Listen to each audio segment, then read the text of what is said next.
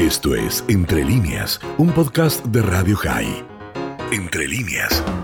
Y en estas épocas tan complejas de pandemia, claro, donde se vive tanta incertidumbre, donde pasa todo lo que conocemos, donde hay gente que se queda sin trabajo, vamos a hablar unos minutos con, bueno, un eh, consultor que tiene una trayectoria importantísima en lo que hace el mundo empresario, es eh, también un conferencista muy reconocido lo único que no me gusta de todo lo que hace es que hay otra radio además de Radio High y parece que el muchacho ahí de vez en cuando tiene algo para decir, pero vamos a hacer que lo diga acá también. Me refiero a Alejandro Melamed. Alejandro, ¿cómo estás? Miguel Stoyerman te saluda.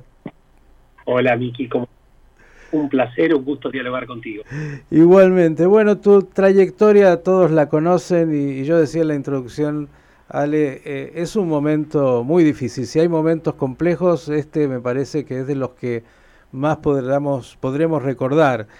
Y, seguramente entre la crisis terrible de las empresas para ver cómo sobreviven y de los profesionales para ver cómo hacer para seguir adelante, incluso cuando alguno de sus, eh, de sus empresas se cierran, ¿qué le dirías a, a los empresarios y a los emprendedores? A ver, buenísimo y gracias por tu pregunta, Miki. A ver, lo primero que te diría es, y justo recién estaba leyendo un artículo de la revista de Harvard que distinguía complejo de complicado, ¿no es mm. cierto? Y yo creo que este momento tiene la particularidad que es tanto complicado como complejo. Complicado es cuando es algo difícil, pero que yendo a los especialistas vos podés encontrar la respuesta. Complejo es cuando es multicausal, cuando hay muchas cosas que hay que resolver. Mi respuesta en este sentido es la siguiente, que en tiempos de crisis, en tiempos complejos, en tiempos complicados, hay mucha gente que llora, pero hay algunos que compran pañuelos, que venden pañuelos y se dedican a este, brindar soluciones. En este momento lo que está sucediendo en todo el mundo y en particular en la región que nosotros habitamos, se están visualizando muchas oportunidades.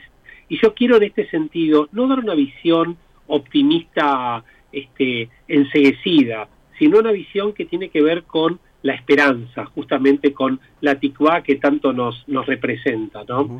Y creo que hay que entender que cada vez que hay un momento como el que estamos viviendo, nacen empresas espectaculares, se generan proyectos increíbles. No por el pensamiento mágico de que crisis es igual a oportunidad, desde mi punto de vista, crisis es crisis y oportunidad es oportunidad.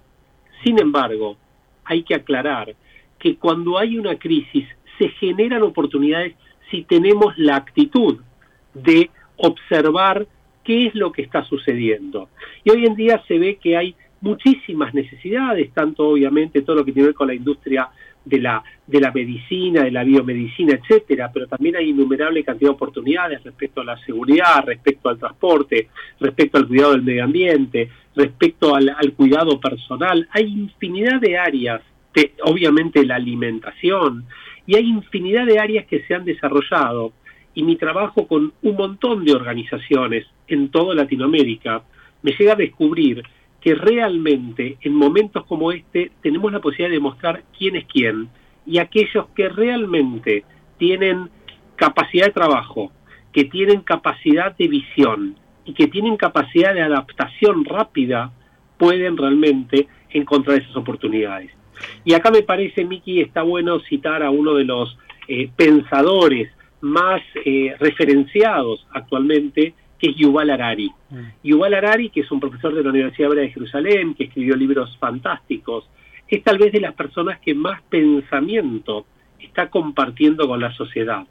Y una de las cosas que él dice, que una de las claves para triunfar en estos momentos es el estar con mochilas livianas, es decir, estar muy ágiles para poder responder a las necesidades cambiantes que se van generando. Entonces, mi mensaje es, oportunidades hay un montón, hay personas y empresas que le está yendo muy, pero muy bien, que no nos podemos quedar este, clavados en el presente, que evidentemente esto en algún momento va a terminar. Creo que la esperanza que nos genera todo lo que está pasando en Israel es una posibilidad de pensar que hay escenarios diferentes y que también, si somos ágiles, somos livianos, somos este, realmente eh, gente comprometida con los procesos, las soluciones pueden llegar. Ahora, Ale, dijiste, es un momento donde muchos proyectos están naciendo y venimos hablando mucho, obviamente, estamos inmersos en vida y muerte todo el tiempo, pero así como están naciendo, también están muriendo. Digo, eh, es una época obviamente difícil porque nadie quiere que muera un proyecto en su vida, una empresa. ¿Qué le dirías a, a, don Moisés que nos está escuchando, que tiene un negocio ahí en, el barrio de Once y que vendía camisas toda la vida y que ve que, que, es, que, que, el negocio lo está a punto de cerrar porque no tiene cómo, cómo sostenerlo? Mira, eh, no es menor la palabra que vos digas la palabra muerte. O sea, que se hizo un estudio a nivel global para tratar de entender cuál es la emoción que recorre a todas las personas en todo el mundo. Y la única emoción en común que se encontró entre todos los habitantes del mundo es la palabra en inglés grief, que es el dolor del duelo. Y todos estamos perdiendo mucho.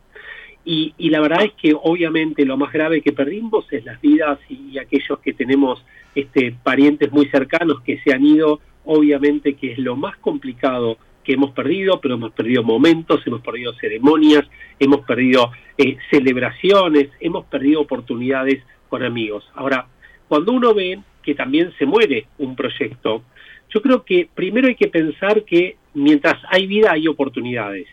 Y creo que don Moisés, que está vendiendo hace 20, 30 o 40 años camisas en el 11, o este don José, que puede vender, no sé, empanadas en, este, en un barrio del, del conurbano, todos tienen que comprender que en este momento hay muchas este, opciones que uno puede encontrar, no por el oportunismo, sino fundamentalmente por entender qué es lo que necesita la gente. Seguramente cuando Moisés se puso a vender las camisas o cuando José se puso a vender las empanadas, en ese momento entendieron que la gente necesitaba camisas y empanadas.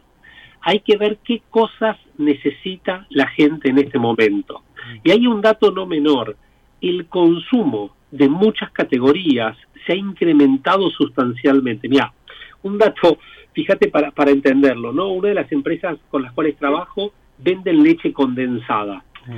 Y algo que era inimaginable un año y medio atrás, creció la venta de leche condensada de una manera exponencial. ¿Por qué? Porque mucha gente se puso a cocinar en su casa y empezó a implementar recetas que tienen leche condensada. Bueno, así hay infinidad de rubros y categorías que se han este, eh, puesto en, de moda. Pero creo que hay otro punto para decirle a José, para decirle a Moisés o a, Rebeca o, a María, a cualquier persona, ¿no? Eh, este es un momento también para estudiar mucho, este es un momento para aprender mucho. Y la mejor noticia en este sentido es que los mejores cursos del mundo, los mejores programas del mundo, de las mejores universidades, hoy en día son gratuitos y desde tu casa. Entonces, si estás en una situación compleja en la búsqueda de trabajo, si estás en una situación que, realmente eh, ves que lo que haces hoy ya no tiene salida, bueno, es un buen momento para reconvertirte, es un buen momento para buscar qué cosas nuevas puedes hacer. Y vas a encontrar que a lo mejor en un curso corto de tres meses o de cuatro meses encontrás una salida que nunca te lo hubieras imaginado previamente. Entonces, en todos los casos hay oportunidades, pero no es mágico no es que te va a venir por piloto automático ni otro te va a dar la respuesta. Acá hay una necesidad de protagonismo de cada uno y de encontrar que más allá de todas las dificultades, diría en, en Hybrid Lambrota Col, a pesar de todo, hay muchas este, opciones hoy en día y si nosotros tenemos ese talento para vender camisas, para vender empanadas o para eh, hacer reparaciones en una casa, bueno, podemos tener talento para hacer otras cosas que antes no nos hubiéramos imaginado. Ale, me parece que en esto que dijiste del duelo, lo que nos está pasando a, gran parte es que, bueno, eh, los modelos que teníamos era que algo era para siempre, nos casábamos para siempre, hacíamos una empresa para siempre, eh, las empresas duraban 40 años, los trabajos eran para siempre. Y parecería que el, mundo que nos toca ese ya no es para siempre en lo que hacemos y que el mundo post pandemia y, el mundo que nos toca con todo lo que ha traído un vertiginoso cambio eh, nos está mostrando que hay que tener una, una capacidad de, de, adaptabilidad y de pensar las cosas no para siempre, sino con, con lo que vaya trayendo en el camino, ¿no? Definitivamente, y te diría en el ámbito al menos en el que me muevo yo, digamos, se está observando que antes uno estudiaba entre los 18 y los 23 años, 24 años, y pensaba que esa profesión iba a ser para toda la vida. Hoy en día lo que se está estudiando son modelos para que uno en lugar de concentrar en 4 o 5 años tanto estudio, pueda este mismo tiempo dividirlo a lo largo de toda la vida. Y como bien decís, las empresas no duran para toda la vida, excepto que sepan reimaginarse excepto que sepan reinventarse. Entonces creo que lo que cada uno de nosotros tiene que, entender es que uno es lo que en inglés se llama un long life learner, es decir, un aprendiente de por vida.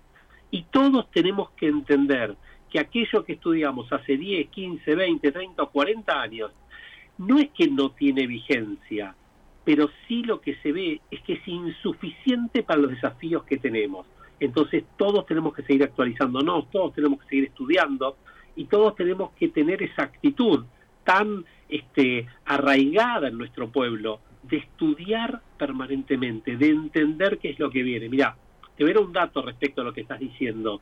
Según datos de la, este, del Foro Económico Mundial, el 65% de los chicos que están en escuela primaria van a este, trabajar de cosas que ni siquiera fueron inventadas. No es que cosas que ni siquiera fueron inventadas. Entonces, como todos vamos a hacer cosas que aún ni siquiera existen, ni nos imaginamos que puedan existir, bueno, tenemos que estar bien ágiles, bien livianos de mochila. Y vamos a poner un ejemplo. Si hace 10 años a cualquiera de nosotros nos hubieran dicho, vas a trabajar de youtuber o de influencer o de Instagramer, ¿de qué me estás hablando? O peor, de Community Manager. Es más, cualquiera de nosotros hubiera pensado, ah, vas a trabajar en la comunidad. No, sos el, el, que dirige las redes de las empresas. Hoy en día no hay empresa que no tenga esto. Entonces tenemos que pensar que así como hay hoy eh, developers o desarrolladores de páginas web o desarrolladores de eh, opciones móviles o infinidad de gente que trabaja en biotecnología, nanotecnología y una infinidad de profesiones que antes eran imposibles de pensar, como la inteligencia artificial, la computación cuántica, etcétera. Bueno, posiblemente cada uno de nosotros en el futuro trabaje de cosas que hoy no tenemos la capacidad de imaginarnos. Alejandro Melamed, como siempre, claro, importante en este momento de inflexión y, claro, también de, de todo lo que significa eh, un momento, como decíamos antes, de dificultad y de desafío bueno escucharte como siempre. Gracias y hasta la próxima. Por favor, un placer. Gracias a ustedes por la posibilidad. Y bueno, ojalá que nuestras próximas noticias sean positivas y que todos estemos sanos y con ganas de emprender nuevas cosas. Un placer, Miki. Gracias por la oportunidad. Gracias a vos. Esto fue Entre líneas, un podcast de Radio High. Puedes seguir escuchando y compartiendo nuestro contenido en Spotify, nuestro portal radiohigh.com y nuestras redes sociales. Hasta la próxima.